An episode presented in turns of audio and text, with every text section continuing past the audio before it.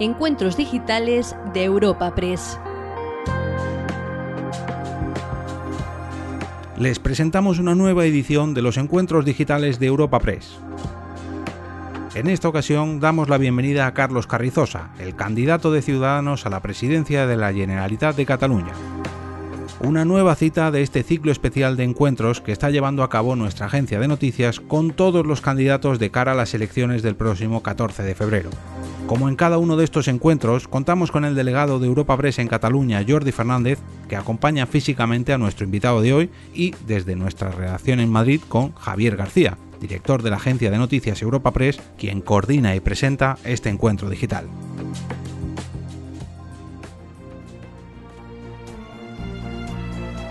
Hola, muy buenos días.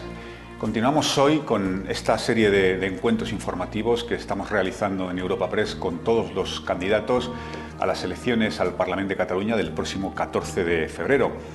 Hoy contamos eh, con el candidato de Ciudadanos, con Carlos Carrizosa, a la espera de conocer mañana si se mantiene esa convocatoria electoral o si se retrasa previsiblemente al mes de mayo. Eh, como estamos haciendo en todos estos encuentros informativos, consta de, dos partes, una primera en catalán, que dirige el delegado de Europa Press en Cataluña, Jordi Fernández, y una segunda en castellano que, eh, dirigiré yo mismo. Eh, Carlos Carrizosa, que es natural de Barcelona, es licenciado en Derecho por la Universidad de Barcelona, dedicó 20 años de, su vida a la carrera profesional del derecho hasta que la abandonó por la política. Es miembro fundador de, Ciudadanos, fue elegido eh, diputado en el Parlamento de Cataluña en, 2012. En 2015 fue designado portavoz del Grupo Parlamentario de Ciudadanos, que presidía entonces Inés Arrimada, y ahora es candidato de Ciudadanos a las próximas elecciones al Parlamento de Cataluña. Señor Carrizosa, por favor, cuando quiera. Muchas gracias a Europa Press por este encuentro, gracias a todos los asistentes a este encuentro digital. Creo que es un mérito del periodismo esta adaptación que estamos haciendo a pandemia. Antes eh, los foros eran personales y la verdad es que va muy bien que nos veamos las personas unos a otros y nos podamos mirar mientras nos explicamos las cosas. Lamentablemente en este momento no puede ser así, pero la adaptación y la adaptabilidad al medio de todos nosotros y singularmente de la profesión periodística nos permite tener estos encuentros que yo les agradezco muchísimo para tener un foro donde explicar cuáles son los posicionamientos de mi partido, de Ciudadanos, Ciudadans, ante, esta, ante la actualidad política española y desde luego ante la catalana. En unas horas vamos a saber si tendremos o no elecciones, como nos comentaban desde, desde Madrid. Eh, ¿De qué va a depender? Eh, pues va a depender, debería depender del momento en el que nos encontremos eh, en la pandemia, de la posibilidad de votar sin riesgo el día 14 de febrero. Todos sabemos que la tercera ola está cogiendo empuje, se está calculando que el punto álgido va a ser justo antes de empezar la campaña electoral. Eh, estamos con un peligro de que se colapsen las camas hospitalarias en las UCIs, que ya están muy saturadas. El personal sanitario está realmente asumiendo un esfuerzo grandísimo y ya están cansados de toda la duración de la pandemia. Existen muchísimos sanitarios que ya están eh, incluso pidiendo ayuda eh, psicológica de, por toda la presión que tienen que afrontar. Hay personas eh, que pueden temer contraer la enfermedad en los momentos más avanzados de la pandemia que coincidan con la campaña electoral y eso supondría, desde luego, pues un, un, momento grave porque la gente sabe que cuando las urgencias, las camas de, las UCI están saturadas pueden quedarse sin asistencia médica, como ha ocurrido en, la primera oleada, y por lo tanto, eh, el otro, ayer mismo el, defensor, el síndic de Greujas, estaba calculando en 200.000 personas las personas que podrían estar confinadas el día 14 de febrero de cumplirse las predicciones, que por otro lado también hemos de decir que las cifras que calculaba el gobierno eh, como peores para el caso de considerar una suspensión de pandemia ya se han superado ampliamente. Se hablaba de 5.000 contagios y anteayer estábamos en 7.000 contagios. y el tema está creciendo exponencialmente. Por lo tanto, vamos a centrar el tema, para Ciudadanos no pueden celebrarse unas elecciones en los que durante la campaña electoral los políticos estemos haciendo ofertas electorales y la gente esté enfermando, quizá muriendo o ingresados en la UCI. No nos vemos con fuerzas, no nos parece, mm, no nos parece algo deseable en nuestra sociedad que nos enzarcemos en campañas electorales en una situación de máxima urgencia con los medios de comunicación dando eh, las ah, noticias de la emergencia sanitaria que estaremos viviendo. Eso por lo que respecta a la campaña y el respeto que merecen todos aquellos, toda la sociedad cuando estamos padeciendo un impacto como es un fuerte impacto de una tercera ola. Y segundo, eh, debemos respetar el derecho a voto de los ciudadanos el día de las votaciones. Si se calculan en 200.000 personas las personas que pueden estar confinadas y a eso se le suma las personas que puedan eh, tener miedo a votar y a eso se le suma todo el personal, las 25.000 personas que tienen que estar ocupando las mesas electorales, que se decía que tendrían que ir vacunadas, pero que no va a poder ser porque ya se sabe que el nombre de las personas que van a ocupar las mesas se conoce con 15 días de antelación y las dosis de las vacunas tienen un mes entre la primera y la segunda dosis, por lo tanto tampoco podrían estar vacunados. También se estaba diciendo que podrían votar personas. Em, personas aquejadas del mal eh, que, podrían votar a unas horas determinadas, pero eso supone poner en riesgo a todos aquellos que están en las mesas electorales y, por lo tanto, todo ello puede suponer una abstención elevadísima por miedo a ir a votar. Las personas, los ciudadanos, tienen derecho a votar con tranquilidad. y la derivada de todo esto es que los políticos debemos ponernos de acuerdo, y así lo pide Ciutadans, un consenso general entre los partidos políticos para permitir que los votantes puedan votar en condiciones de tranquilidad. Eso es lo que nosotros creemos que se debe hacer. Eso por, por parte de los políticos, consenso para preservar el derecho a voto de todos los ciudadanos una abstención elevadísima deslegitimaría estas elecciones si la abstención, desde luego, se debe al miedo a ir a los colegios electorales. Y en segundo lugar, se está produciendo una polémica sobre si debería o no la Junta Electoral autorizar esta prórroga, eh, cómo debería hacerse, si serían los tribunales. Miren, ante una situación desconocida como la que nos enfrentamos, eh, el, Estado de Derecho, nuestro sistema democrático, tiene mecanismos para preservar el derecho a voto. Si lo va a hacer la Junta Electoral y en qué momento, si se puede producir a instancias de un partido que lo impugne porque no esté de acuerdo o si se puede producir de oficio, eso es algo que se dilucidará.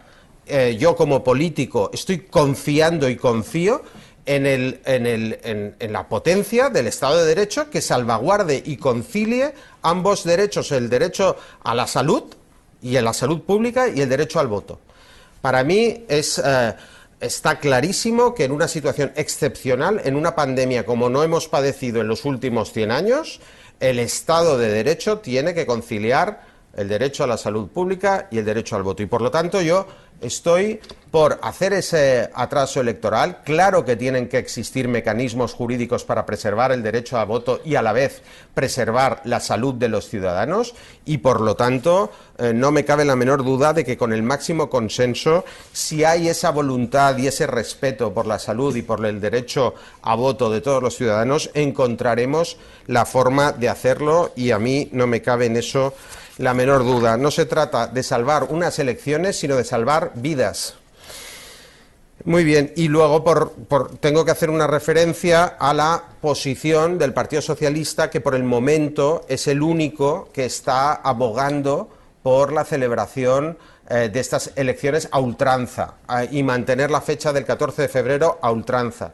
Yo creo que cuando los hechos cambian, que cuando eh, la pandemia se muestra en su máximo rigor precisamente en las fechas electorales, eh, los partidos debemos adaptarnos y preservar la vida de nuestros electores. Y yo creo que los errores de cálculo que hayan podido ellos cometer eh, nombrando como candidato a una persona que ostenta la máxima responsabilidad en la lucha contra la pandemia en nuestro país, pues es algo que no debe condicionar la vida de los electores españoles para acudir a las urnas, la vida de los electores catalanes, la vida y la salud de estos electores. Yo creo que ellos deben eh, pechar con las consecuencias de que hayan nombrado a una persona que es ministro de Sanidad como candidato a la Generalitat de Cataluña y que no debe interferir el interés de su partido con el interés de la salud pública y la preservación del derecho a voto. Eso es lo que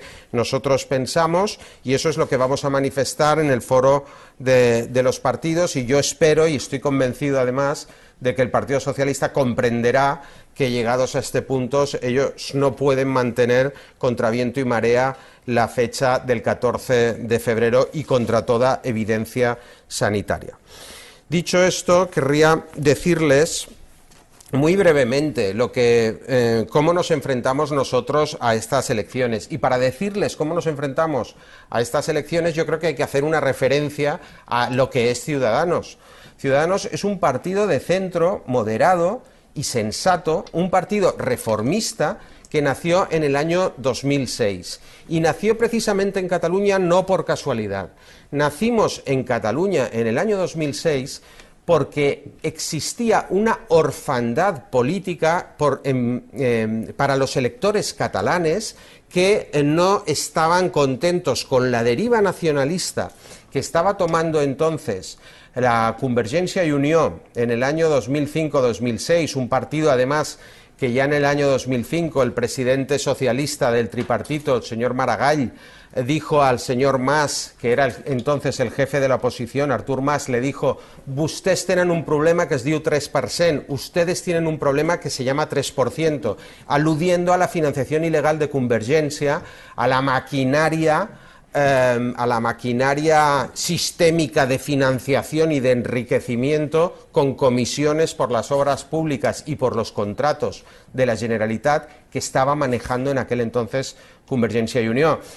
Cuando Artur Mas eh, se revolvió contra este comentario del socialista, aquello quedó sepultado en un silencio ominoso y no se supo más porque se estaba negociando entonces, en el año 2006, ese estatuto que luego resultó, como nosotros anticipábamos en el año 2006, inconstitucional por sentencia del Tribunal Constitucional del año 2010.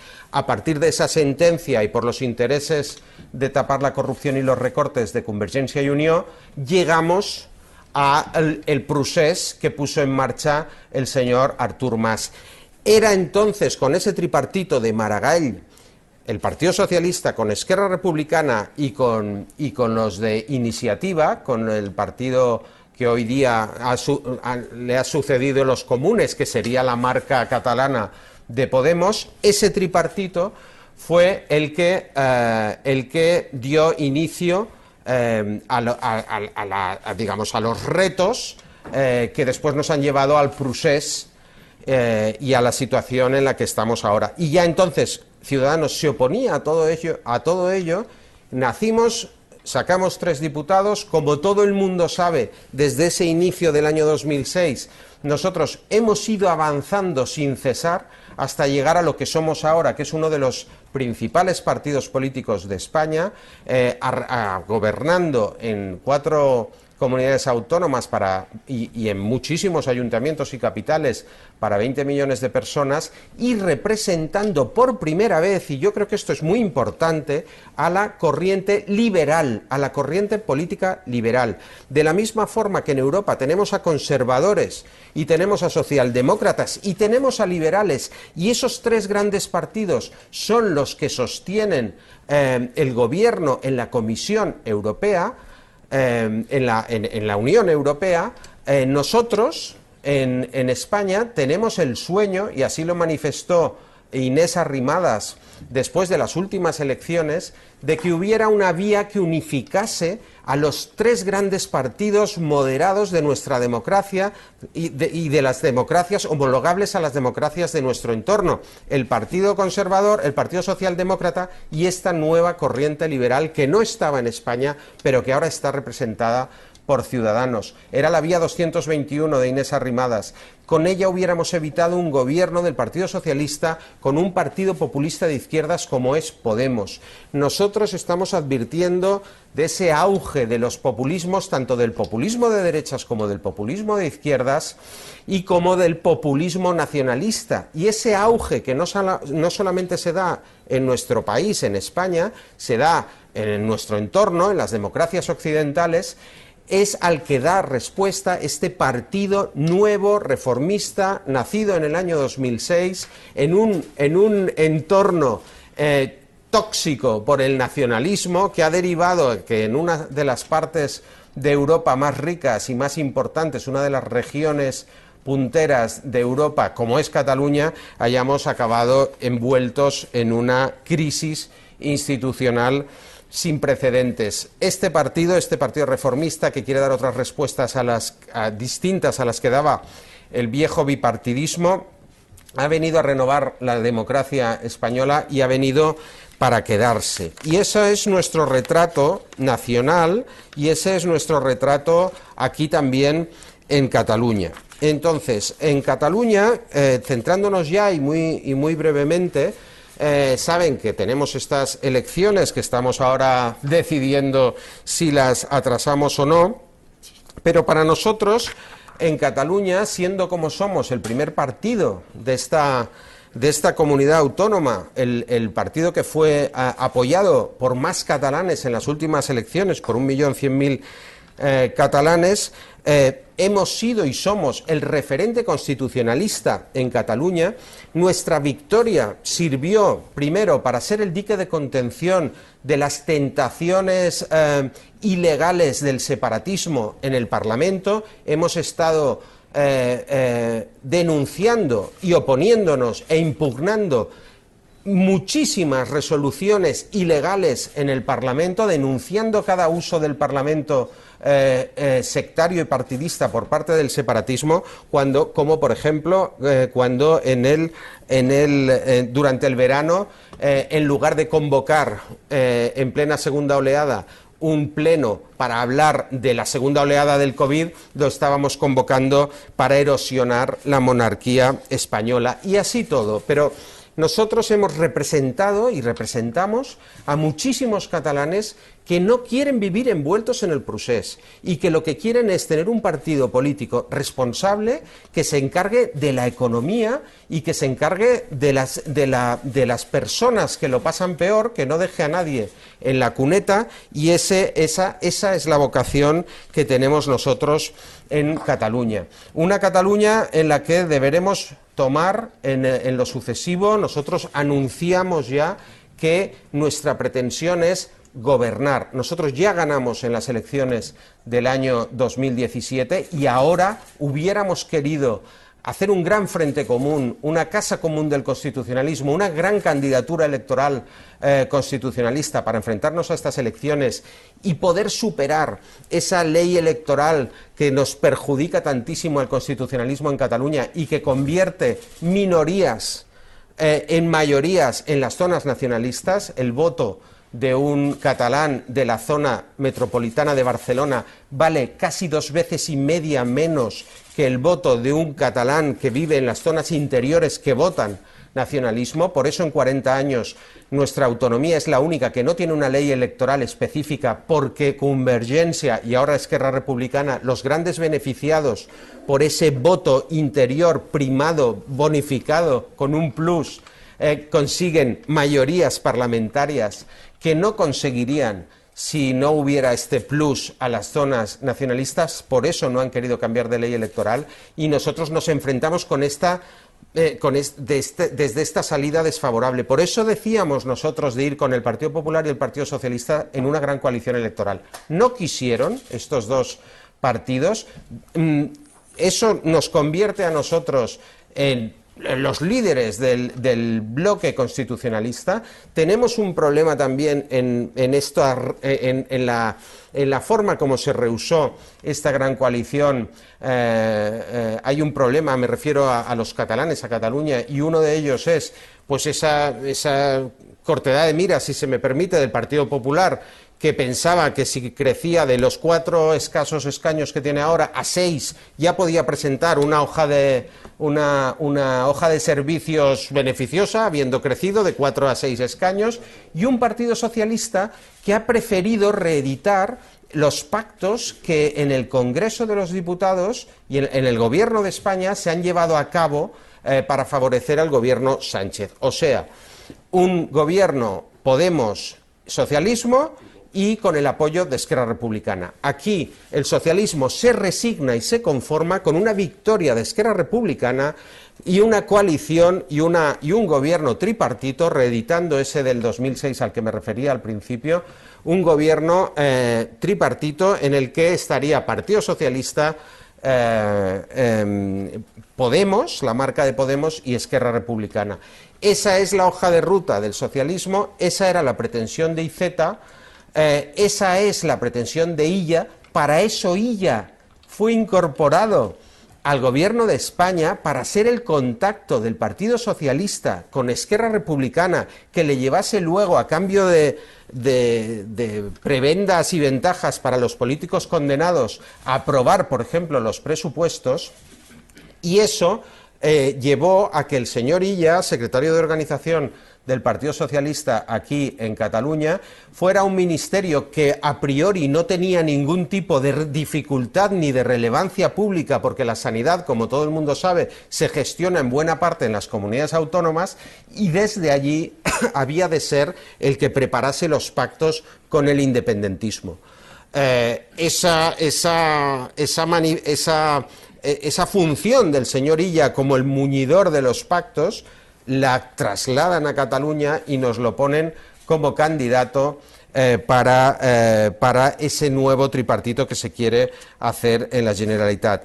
Y yo, por último, ya acabo en el, en el último minuto, lo que tenemos que hacer en Cataluña es volver a recuperar la unión entre todos los catalanes, tenemos que dar carpetazo al procés y tenemos que preocuparnos por todos los catalanes. Muchas veces se nos dice, ¿y qué le dicen ustedes a esos dos millones de independentistas eh, que, eh, que tienen ustedes que ofrecerles? Y nosotros siempre contestamos, pues lo mismo que al resto de los catalanes.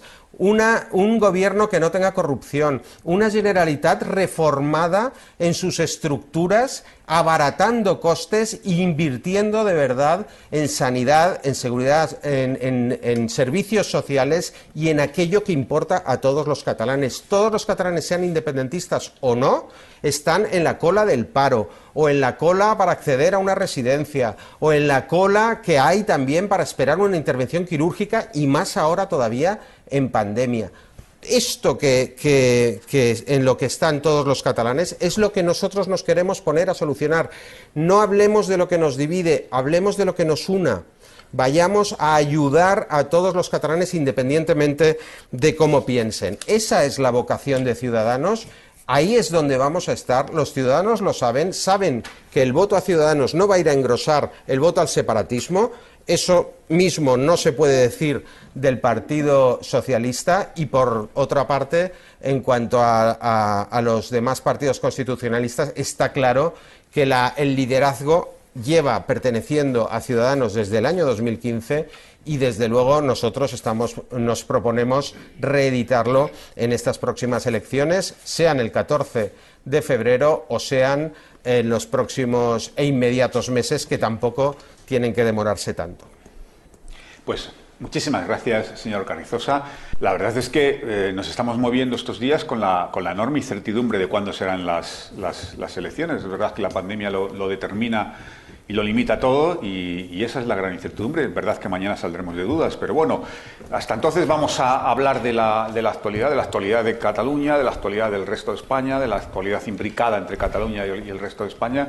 Y como dije al principio y como estamos haciendo en todos estos encuentros digitales, eh, los, los estamos dividiendo en dos partes, una parte en catalán y otra parte en castellano. La parte en catalán la dirige el delegado de Europa Press en Cataluña, Jordi Fernández. Jordi, por favor, cuando quieras. Javier, gracias. Buenos días. Buenos días a tots. Eh, senyor Carrizosa, bon dia. Què tal? Bon dia. Gràcies per estar amb nosaltres. Moltes gràcies en aquestes a entrevistes a tots els candidats. Bé, farem un bloc de preguntes sobre Catalunya, en català. Comencem, per exemple, amb la primera que ens envia la companya Eva Comte, de Catalunya Ràdio. Pregunta, avui s'anunciarà si hi ha canvis en el grau penitenciari dels líders independentistes presos. En cas que els concedeixin el tercer grau, com ho valoraria Ciutadans? Miri, nosaltres eh, ho valoraríem... Nosaltres respectem les decisions tècniques. Eh, el que passa és que jo, nosaltres ens atindrem a allò que facin els tribunals, perquè quan es proposa el tercer grau, això ho fan les eh, instàncies administratives. Fins ara, el- la Conselleria de Justícia, que està eh, comandada per la senyora Esther Capella d'Esquerra Republicana, s'han distingit per donar privilegis penitenciaris amb els presos i un privilegi peniten- penitenciari podria ser el tercer grau. Jo no sé si els hi correspon o no, però jo em refiaré d'allò que diguin els fiscals i els jutges. Si aquest permís és impugnat i és eh, rebutjat per part de la judicatura, serà que no era un permís adient, sinó un privilegi més del que estava concedint la senyora Capella. Per tant, nosaltres no hi confiem en la tasca de la conselleria perquè ja s'ha distingit per donar privilegis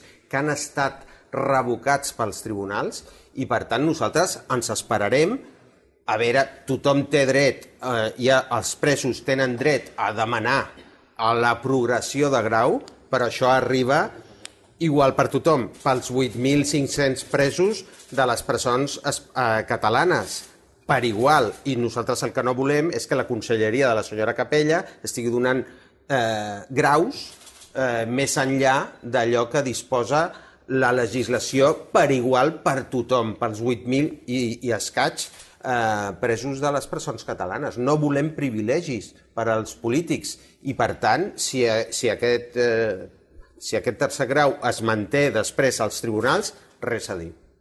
Eh, vostè ha estat eh, i és líder d'oposició, encara. Quin balanç fa de la seva figura de líder d'oposició i creu que aquesta figura té el relleu que ha de tenir a Catalunya? Faria algun canvi de- de- d'aquesta figura? Miri, nosaltres eh, no sé si la, si la figura de líder de l'oposició diguem, té, me, eh, té quelcom més enllà de la, del simbolisme, eh, perquè les, diguem, les atribucions com a tal no, no, hi són, no són gaires. Nosaltres, a més a més, eh, vam renunciar als privilegis econòmics del càrrec de, de líder de l'oposició. Vam renunciar a la dotació econòmica de 30.000 euros eh, per líder de l'oposició i vam renunciar al, al cotxe que posen a disposició del líder de l'oposició i d'altres coses. Eh, per tant, nosaltres, eh, jo, el balanç que faig, nosaltres no hem rebutjat que se'ns digui eh, cap de l'oposició perquè enteníem molt important que es visualitzés que un partit constitucionalista era el primer partit de la cambra. No, no vam poder eh, formar govern, però sí que era molt important, i per això a mi m'ha agradat dir soc el cap de l'oposició, per donar visibilitat, donar visibilitat a aquell milió cent mil persones que ens van votar i que van demostrar que Catalunya no és independentista. Van demostrar una altra sensibilitat, van demostrar que som catalans eh, de soc arrel eh, i espanyols i europeus alhora, com diu el nostre cor tribandera, que som catalans, espanyols i europeus. I un català espanyol i europeu és el cap de l'oposició.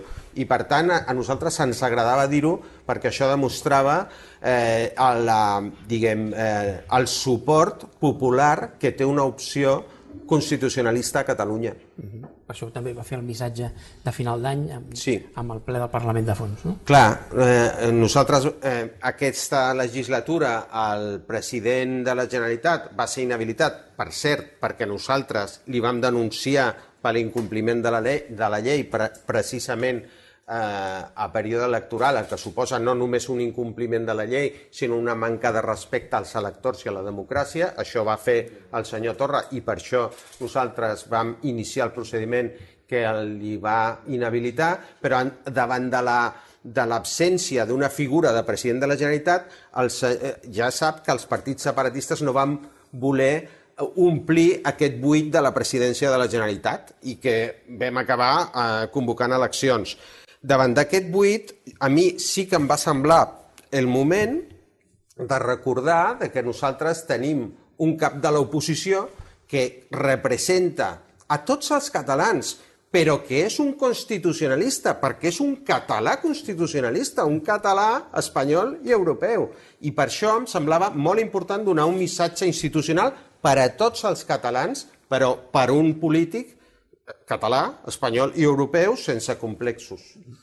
Les enquestes comencen a dir coses diferents. Primer parlaven més d'Esquerra, ara eh, del PSC, Junts avança. Eh, assumeix que Ciutadans perdrà escons? Tenen alguna enquesta pròpia que pugui dir una, una altra cosa, en una altra direcció? Mm, um, assumir en l'aspecte filosòfic s'assumeix absolutament tot, almenys jo. El que passa és que nosaltres tenim l'ambició i la vocació de tornar a guanyar. I nosaltres li diré per què. Perquè nosaltres sabem que hi ha una majoria de catalans que no vol la independència i que no dona suport a aquesta aventura que van, eh, que van posar en marxa el senyor Puigdemont i el senyor Junqueras. I per això jo penso que encara podem guanyar i sortim a guanyar. I és veritat que les enquestes de moment no ens donen aquesta victòria, però també és veritat que des del darrer any no hem parat de créixer i que nosaltres sempre hem donat la sorpresa i sempre hem tret més, més bons resultats a la realitat que a les enquestes. Uh -huh.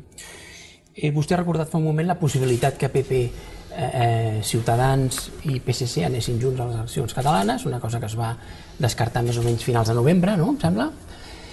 I, i ha lamentat ara eh, que això no quallés.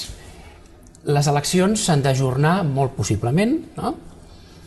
Està vostè tornant a demanar o plantejar aquesta unió electoral? Nosaltres sempre, sempre estarem oberts a acords amb els partits, eh, amb els partits constitucionalistes. O sigui que si, si hi ha algun canvi en l'opinió dels partits constitucionalistes diferent de la que ja ens van expressar, estem absolutament receptius per part nostra a parlar del que faci falta. Mm -hmm. Per tant, d'aquí al 16 de maig, si finalment són el 16 de maig, eh, creu que beneficiaria a tots els constitucionalistes anar-hi anar junts? Hi ha jo, temps. Jo crec que beneficiaria, i, però també li dic que llavors el nou candidat hauria de posicionar-se amb unes tesis una mica diferents de les del senyor Iceta, que sempre estava abogant pels indults, que abogava per l'amnistia, per la, el canvi de, de codi penal, que li sembla que una forma eh, de, de, de solucionar el, el tema seria aquest, aquestes concessions al separatisme, i nosaltres, mm, amb, aquest, amb, aquestes, amb aquests postulats del Partit Socialista, el nou candidat ens hauria d'explicar com ho veu, com, com veu aquestes circumstàncies. Hauria, hi ha un nou candidat que s'expressi, si prefereix realment Ciutadans, en parlem. Mm -hmm.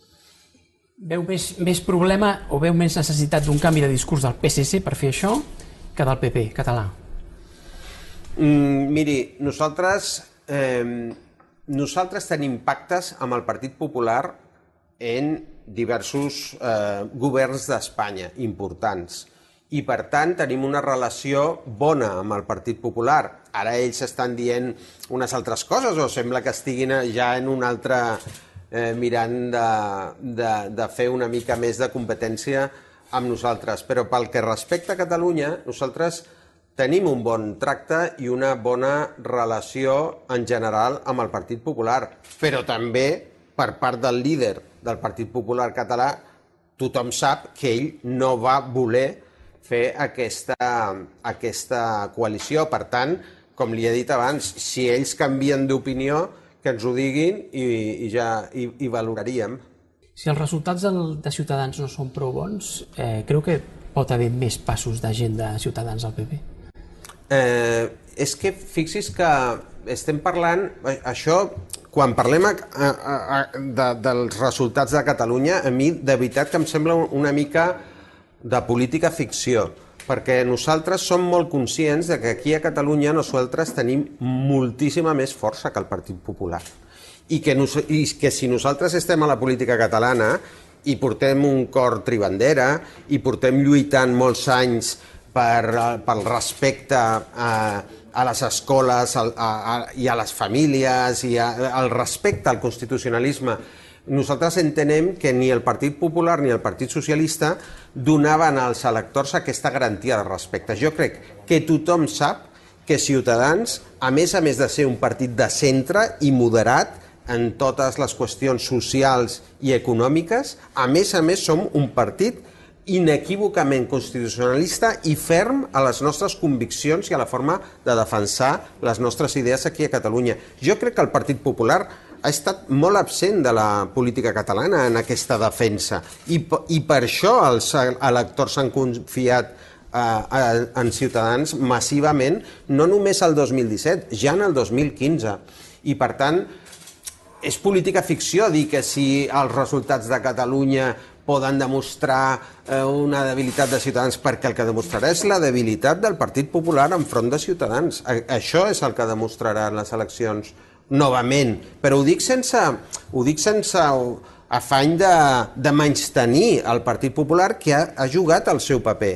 Però aquí a Catalunya nosaltres som el, la casa comú de veritat del constitucionalisme i això es demostrarà a les pròximes eleccions sense cap dubte. Però sense més tenyir, eh? o sigui, o sigui ja parlem i amb afabilitat i amb cordialitat i col·laborarem, eh, farem allò que calgui tots junts quan calgui, però l'opció de Ciutadans és molt més potent a Catalunya que no pas la del Partit Popular. Qui és millor candidat per Ciutadans eh, en, en el PSC? Eh, Miquel Iceta o Salvador Illa? A mi, jo tinc bona relació amb tots dos i jo crec que eh, tots dos representen, en quant a l'afany aquest de fer un tripartit amb, el, amb, el, amb Esquerra Republicana i amb els comuns, representen exactament el mateix. El que passa és que el senyor Salvador Illa jo crec que té ara, diguem, un, un, Salvador Illa potser hauria estat molt millor candidat en un altre moment que no passara, que és el, que és el ministre de, de, de Sanitat. I fer ministre de Sanitat jo entenc que no és culpa seva, però és que ell hauria d'estar gestionant el Ministeri de Sanitat i no un, un, a temps parcial, a temps total.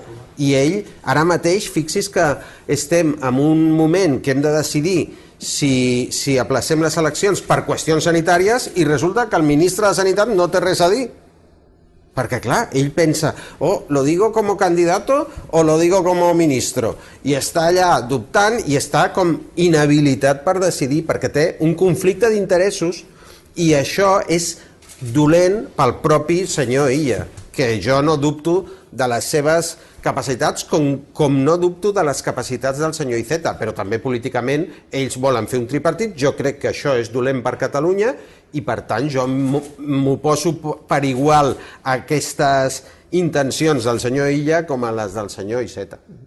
Es parla del tripartit i vostè ha parlat del primer tripartit, però quines possibilitats reals veu a que hi hagi un tripartit realment PSC, Esquerra, Comuns? Miri, jo crec que eh, el, el, el, el, el Partit Socialista està jugant a, diguem, a fer-se una mica el poderós per sumar suficient per no perjudicar amb el partit a, a Esquerra Republicana, o sigui, fixis que tant Esquerra Republicana com el Partit Socialista eh, a les enquestes ells volen eh, fer les comptes i dir, miri, aquí en aquesta enquesta suma tripartit. Jo crec, estem veient enquestes de, molt, de, de, de molts tipus, però que hi ha una voluntat de, de diguem, d'inflar una mica les expectatives del Partit Socialista i les d'Esquerra Republicana per fer un tripartit, això em sembla evident. I a mi el tripartit jo crec que és l'antesala, per dir-ho així, d'un nou, nou procés, d'un nou procés. Perquè els primers tripartits ho van ser dels, del procés que ha vingut després. Tindríem un tercer tripartit i un segon procés.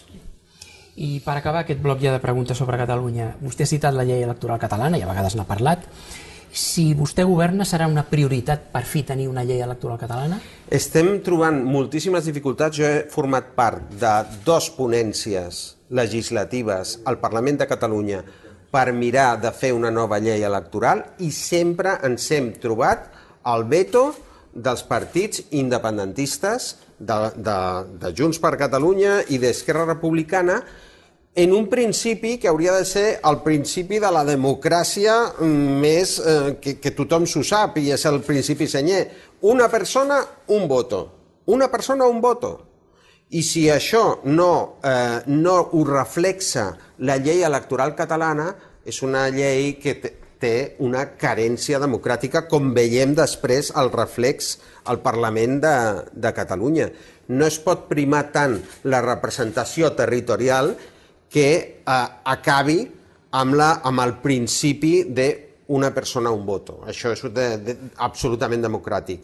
I sempre han vetat tot tipus de reforma. Ens, ens podíem posar d'acord amb el repartiment conjunt de la propaganda electoral, en, en, un, en allargar o no les, eh, les votacions, en modalitats de votació a distància, en com reformar el vot el vot per correu. En totes aquestes qüestions ens podíem posar d'acord i començaven a parlar del principi de proporcionalitat una persona, un vot, i allà eh, no hi havia forma perquè ells volen continuar amb la, amb la, amb la paella pel mànec.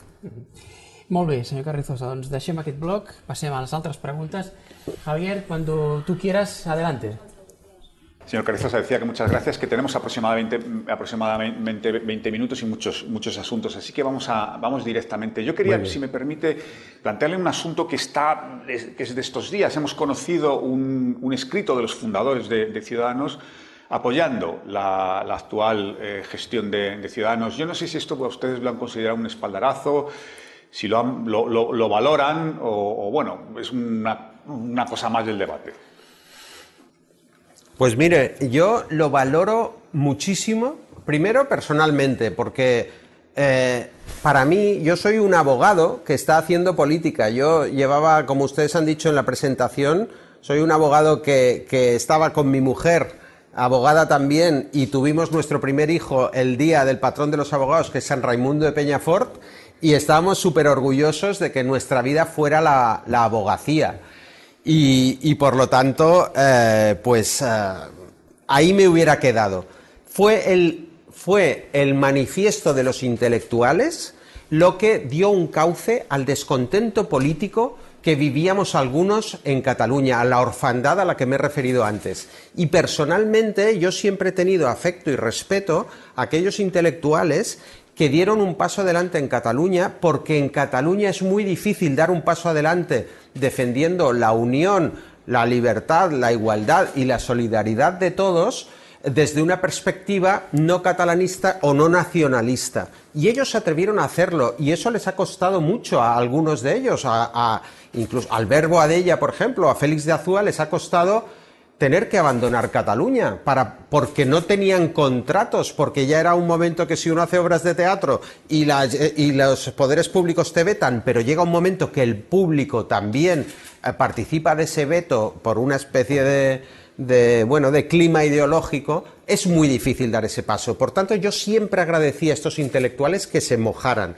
Hicimos una asociación civil, entre otras muchas personas profesionales y trabajadores de la más diversa condición, eh, que se convirtió en este partido político. Y ahora, 15 años después, obtener otra vez eh, la ayuda, el, el, el, impulso de estos eh, intelectuales, a mí me emociona y me gusta como viejo militante y luego también considero que políticamente es un espaldarazo, sí, porque hablan literalmente de la necesidad de un partido como Ciudadanos en Cataluña y en España. Y es a lo que me refería también en mi discurso.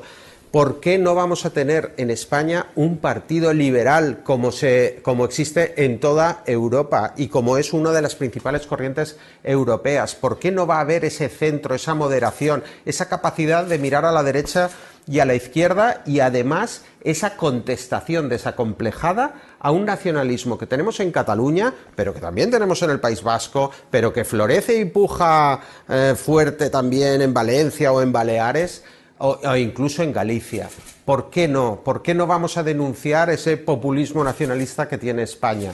Pues hagámoslo sin complejos. Y, eso es lo que representa esa intelectualmente esa validación que nos han dado otra vez los, los intelectuales y yo estoy agradecidísimo porque me siento de ciudadanos hasta la médula y, y, los, y los intelectuales para mí pues son los que dieron el, el impulso, el germen del nacimiento Señor de nuestro Carrizosa, partido. eh, permítame porque eh, el ministro de Justicia acaba de hablar eh, hace unos minutos sobre la posibilidad de suspender las o de aplazar, no suspender, de, de- de- de aplazar las elecciones. Ha sido en una entrevista en Radio 4 y ha dicho que avisa, Campo avisa al gobierno de la Generalitat de que la ley electoral no prevé la suspensión de, de elecciones. Y ha dicho que suspender la democracia puede traer eh, cosas que no son buenas para la democracia. Ha alertado. ¿Qué le parece? Me parece, fíjese, me, parece una intromisión partidista escandalosa en el debate político por parte del eh, ministro de Justicia. Fíjese, o sea, me parece alucinante que un hombre de leyes no, no, eh, no sea lo suficientemente ecuánime como para admitir que un Estado de derecho democrático debe garantizar el derecho a voto en circunstancias de pandemia, que no podemos admitir que haya personas confinadas, 200.000 personas, por poner una cifra, pueden ser más o pueden ser menos, que no puedan ir a votar por condiciones de salud pública o que eh, por miedo, por falta de tranquilidad para depositar el voto haya una abstención eh, elevadísima o que los miembros de las mesas tengan que sufrir el miedo de ser contagiados cuando hay 5.400.000 personas que tienen que ejercer el derecho a voto. En la provincia de Barcelona, cuatro millones de personas en la provincia de Barcelona tienen que movilizarse. Si es una movilización tan grande que a nadie se le escapa que esto es un peligro para la salud pública y que, el, y que el ministro de Justicia diga que nuestro Estado de Derecho no tiene remedios para garantizar a la vez la salud pública y el derecho a voto, me parece alucinante. Se hizo en el País Vasco y en Galicia. ¿Qué problema ve el ministro de Justicia para que lo que se hizo en el País Vasco y Galicia se haga en Cataluña? Quizás que aquí el candidato es un compañero suyo de gabinete, que es el señorilla. ¿Eso es lo que al señor ministro de Justicia eh, del Partido Socialista le molesta? Ahora entiendo por qué el Partido Socialista es el único partido en Cataluña que se opone al aplazamiento de estas elecciones. Oiga, un aplazamiento de dos o tres meses, ¿eh? es que no hablamos de cinco años, ¿eh? Hablamos de que pase la ola, de hacer las elecciones cuando pase el punto álgido de la ola. Nosotros en Ciudadanos estamos preparados y tenemos nuestra campaña preparada y llevamos ya mucho tiempo y estamos fuertes y deseosos de que haya elecciones y tener otro gobierno en Cataluña. Pero, pero es un retraso de dos o tres meses preservando. Yo no quiero votar mientras la gente se está muriendo en los hospitales y tenemos esta imagen. Me parece, me parece inexplicable, francamente. Señor eh, permítame que volvamos a la actualidad de, de Ciudadanos. Eh, la tan sonada salida de Lorena Roldán al PP, ¿es un hecho aislado o, te- o puede tener réplicas? Pues mire, eh, supongo que será un hecho aislado. Eh, nosotros, a nosotros no nos consta. El otro día el, el señor Casado estaba hablando de eh, 50 cargos. Tenemos una lista, la lista secreta de los famosos 50 cargos. Yo, yo no me lo creo. Es esto. eh, yo yo te- le diría al señor Casado que, se resigne, que vuelvo a insistir en el discurso. Somos el centro moderado y sensato.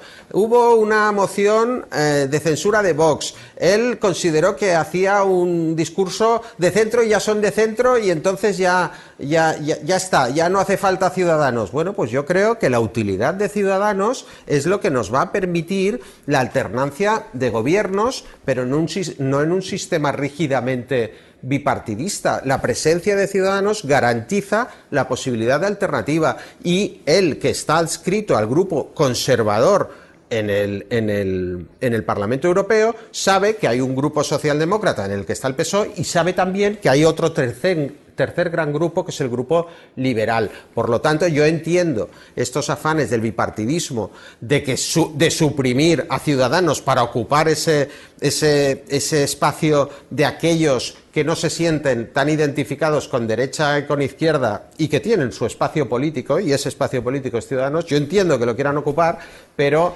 me temo que es un sueño que no van a poder realizar porque nosotros llegamos para quedarnos, porque tenemos una líder que es de las mejor valoradas en España, que es Inés Arrimadas, y porque nosotros en Cataluña y en muchísimas otras comunidades, mis compañeros en Madrid, en Andalucía, que estamos gobernando, en Murcia, que también estamos gobernando, en Castilla y León, son compañeros que están llevando a cabo una unas políticas que, tienen el agradecimiento y la validación de muchísimos ciudadanos que sí que se sienten identificados con nuestro espacio político y no con el del Partido Popular. Señor Carrizosa, eh, me plantea mi compañera Elsa Trigueros, que es la, redactora que hace la información de Ciudadanos en Europa Press, que si se puede imaginar eh, en un futuro a cargos de ciudadanos como Villacís, Igea o Marín en el Partido Popular. Mire, yo el otro día estuve aquí con Begoña Villacís, que vino eh, muy amablemente a vernos y estuvimos hablando con comerciantes que están fritos por las políticas económicas del gobierno de Cataluña. Y, a mí estuve hablando mucho con, Begoña y yo estoy muy orgulloso de cómo nuestra vicealcaldesa de Madrid eh, mira por, los puestos de trabajo, por, los negocios, por la actividad y están llevando a cabo una, unas acciones en Madrid impulsadas precisamente por los departamentos que lleva Begoña en Madrid, que son los departamentos de las empresas, de los negocios, están haciendo una grandísima labor. Y me sabía mal como barcelonés porque pensaba, ostras, Begoña, no, no les digas las cosas que hacéis en Madrid a mis empresarios de Barcelona que se nos van a ir a tu tierra, le decía yo en broma. Begoña es una persona absolutamente de ciudadanos y, y no sé, y, ah, también me ha citado a Juan Marín, con el que tengo un extraordinario trato. Están haciendo una grandísima labor y oiga, entiendo, ya le digo, los cantos de sirena del PP, los entiendo. Eh, pero, pero Ciudadanos es Ciudadanos y, y, y aquí estamos. Y, y, oiga, mm, es que es así, o sea, va, vamos a estar y van a estar nuestros compañeros haciendo el trabajo. Compañera citaba también a Igea, que ha tenido sus más y sus menos con, con Inés Arrimadas. Sí, pero, pero, pero es que en todos los partidos tienen, fíjese cuántos más y cuántos menos han tenido ahora eh, los varones socialistas con el señor Pedro Sánchez por los pactos con Esquerra Republicana y Bildu, y, nadie le parece que por eso se, se vayan a ir esos, esos cargos, el, señor Lambán, por ejemplo, o el señor Vara, que se va, vayan a ingresar en Ciudadanos. A, a, lo mejor no es, a lo mejor lo tienen previsto, pero desde luego el run run no existe. Ese run run es un poco artificioso y está generado por esas expectativas del Partido Popular, al que yo le recomendaría que deje de pensar tanto en Ciudadanos y piense más en los ciudadanos en general, porque no sé, yo no pienso tanto en el PP ni, ni pienso tanto en el PSOE, eh, sino que pienso en el espacio político que tenemos y lo que los ciudadanos esperan de nosotros. Y yo creo que todos deberíamos hacer lo mismo. ¿Usted cree que hay posibilidad de que se produzca un sorpaso de voz al Partido Popular en el Parlamento de Cataluña? Las últimas encuestas estaban dando seis escaños al Partido Popular, seis escaños a Vox, veinte escaños a nosotros creo que el Partido Popular debe estar sufriendo porque tenga quedarse hecho un, como, como, en un sándwich, en un bocadillo, entre, entre una parte de una hogaza gorda que sería Ciudadanos, una hogaza mediana pequeña de, de Vox y ellos ser el jamoncito en dulce y finito que está en medio del bocadillo. Si me permiten ustedes la, la broma. Sí, es una broma pero también me preocupa el auge de los populismos. Tampoco quiero banalizar lo que es la entrada de un nuevo populismo en el Parlamento de Cataluña. Y digo nuevo porque lamentablemente tenemos a la madre de todos los populismos catalana, que es eh, Junts per Catalunya, con el señor Puigdemont y el señor Junqueras, que comandan a, sus respectivos partidos, a Esquerra Republicana y a Junts per Catalunya, que son los dos partidos fuertes, y es populismo de libro, populismo como el que estamos viendo a lo mejor en los Estados Unidos de América, y con, la misma falta de respeto por la democracia y por las instituciones, que respetar las instituciones es respetar la democracia, y en Cataluña hay una falta de respeto muy grande por las instituciones, como hemos visto porque se han pasado por el forro nuestro estatuto, nuestra constitución, el reglamento del Parlamento y todo lo que les ha dado la gana y han, fomentado el acoso al Parlamento. eso es un populismo de libro, como el que estamos viendo en otros países.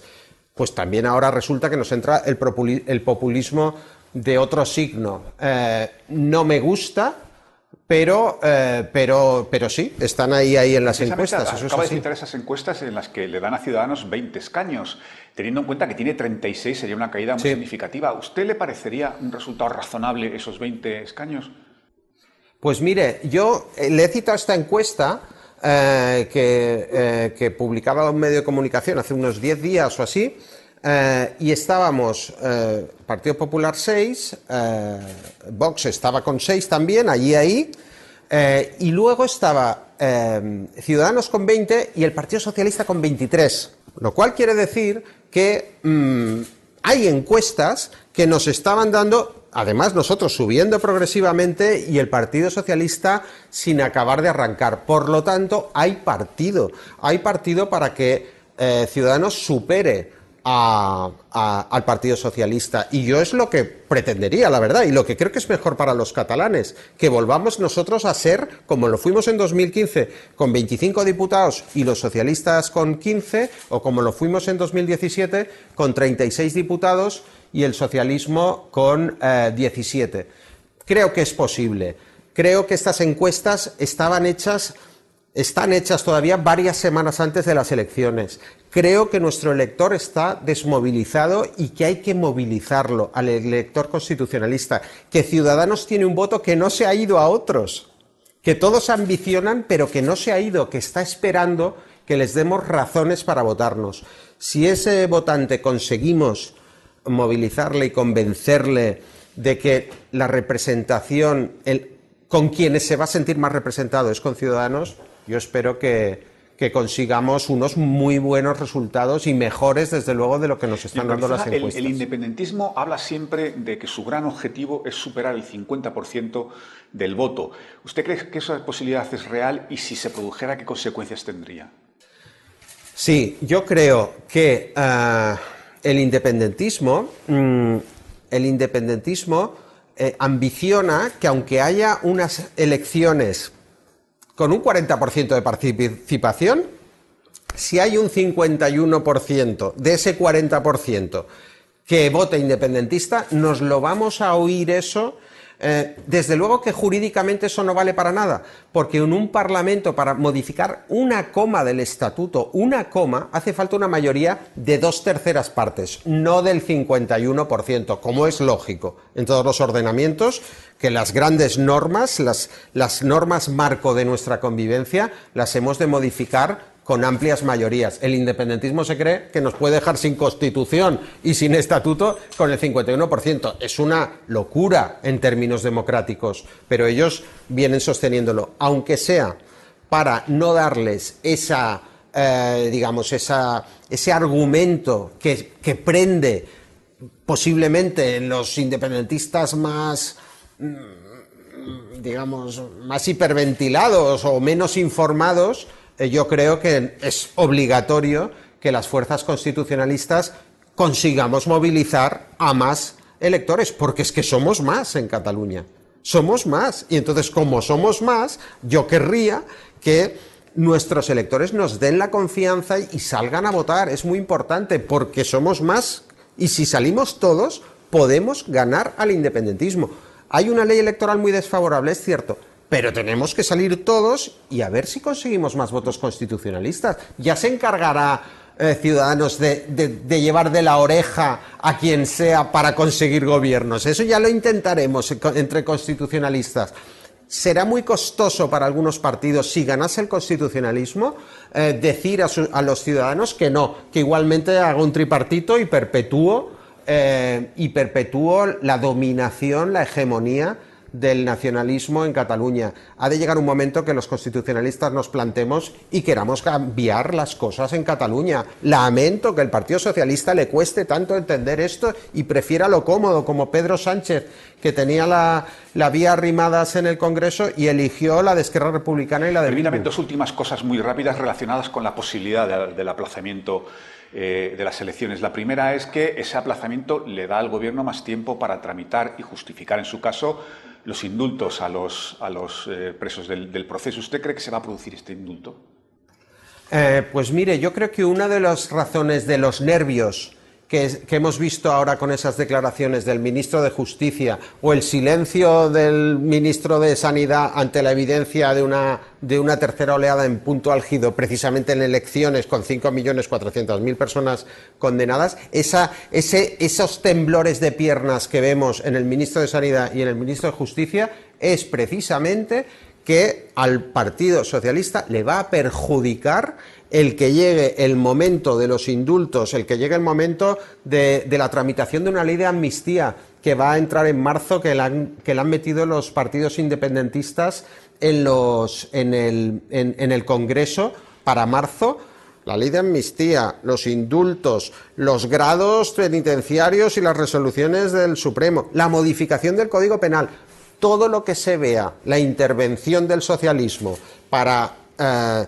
darle mm, privilegios a los presos independentistas va a perjudicar al Partido Socialista a nivel nacional y desde luego también entre el constitucionalismo de Cataluña. Y eso, esos nervios es, explicarían mucho del por qué el Partido Socialista no quiere aplazar estas elecciones, ni dos ni tres meses, que en términos políticos no es nada, normalmente, pero en este caso les dejaría las vergüenzas al descubierto si durante esos dos tres meses se producen esos eventos que yo creo que el Partido Socialista querría tener ventilada la campaña y las elecciones antes de que se produzca La última relacionada muy directamente con todo lo que está eh, comentando la plantea Fernando Jauregui, que es columnista de OTR y presidente de Educa 2020. Y lo que le plantea, señor Carrizosa, es que si se, si se produce el aplazamiento electoral, que mañana eh, sabremos, si esto dará más tiempo para negociar una coalición o al menos un pacto constitucionalista con el Partido Socialista de Cataluña como eje central al calor del efecto Villa o si esto es simplemente una utopía, eh, pregunta Fernando. Bueno, primero, em, eh, yo ya he dicho antes que, eh, que, nosotros estamos abiertos a que si alguien de los que rehusaron el gran pacto constitucionalista para las elecciones cambia de opinión, que nos lo digan y nosotros vamos a escuchar, porque es que el constitucionalismo tiene que unirse para gobernar en Cataluña. Y segundo, eh, se habla mucho del efecto Illa. Eh, el efecto Illa es un constructo del Partido Socialista que yo me permito dudar, porque yo dudo de que un eh, ministro a tiempo parcial teniendo que gestionar una pandemia en España que de momento, lamentablemente para todos nosotros, es uno de los países del mundo que peor ha gestionado, un gobierno central que se ha escondido detrás de las comunidades autónomas, que parece que solamente han estado para las vacunas. Las vacunas sí que parece que son del gobierno central, pero luego resulta que hay, em, que hay unas elecciones en Cataluña y tal, y el, y el, y el ministro de Sanidad mm, mira para otro lado y como si no fuera problema suyo. O con, o con, las, o con, o con em, las medidas que haya que tomar en las comunidades autónomas. No ha habido un plan nacional eh, eh, contra la pandemia porque el gobierno de España y Pedro Sánchez eligieron esconderse detrás de las 17 autonomías y no hacer como Merkel o como Macron, que afrontaban la gestión de la pandemia como líderes de sus respectivos países. Ellos han elegido otro modelo y, por lo tanto, yo creo que ese efecto ILLA con esa gestión y esa mm, que ha sido evidentemente nefasta por parte del gobierno central y que en Cataluña le hemos sufrido mucho porque hemos tenido la alineación de un gobierno central inhibido con un gobierno de la Generalitat que no ha gestionado y entonces hemos tenido aquí la, la tormenta perfecta. Si hemos aguantado ha sido por los sanitarios y porque la administración tiene una inercia y unos funcionarios que han hecho que esto no se vaya al garete todo pero no ha sido por la gestión política. Por lo tanto, dudo que exista ese efecto Illa y menos, y yo creo que eso también lo piensan en el Partido Socialista, si avanzamos dos o tres meses más y se va a ver el error de cálculo que se ha cometido poniendo de candidato a un ministro de Sanidad. Pues nos hemos pasado cinco minutos, seis minutos, pero yo creo que ha merecido la pena. Muchísimas gracias, señor Carrizosa, de verdad ha sido un placer escucharle. Muchas gracias por participar en estos encuentros que estamos, en estos encuentros digitales que estamos manteniendo con todos los, candidatos a las elecciones al Parlamento de Cataluña del próximo 14 de, febrero, en principio del próximo 14 de febrero, y quedamos todos, obviamente, a la espera de lo que decidan mañana los partidos eh, catalanes sobre la posibilidad de aplazar eh, o no las elecciones. hasta entonces, muchísimas gracias a todos. Despedimos esta edición de los encuentros digitales de Europa Press invitando a todos nuestros oyentes a descubrir el resto de episodios de este podcast, así como los del resto de programas de nuestra red a través de europapress.es barra podcast. Recuerda que todos ellos están disponibles en las principales plataformas de podcasting.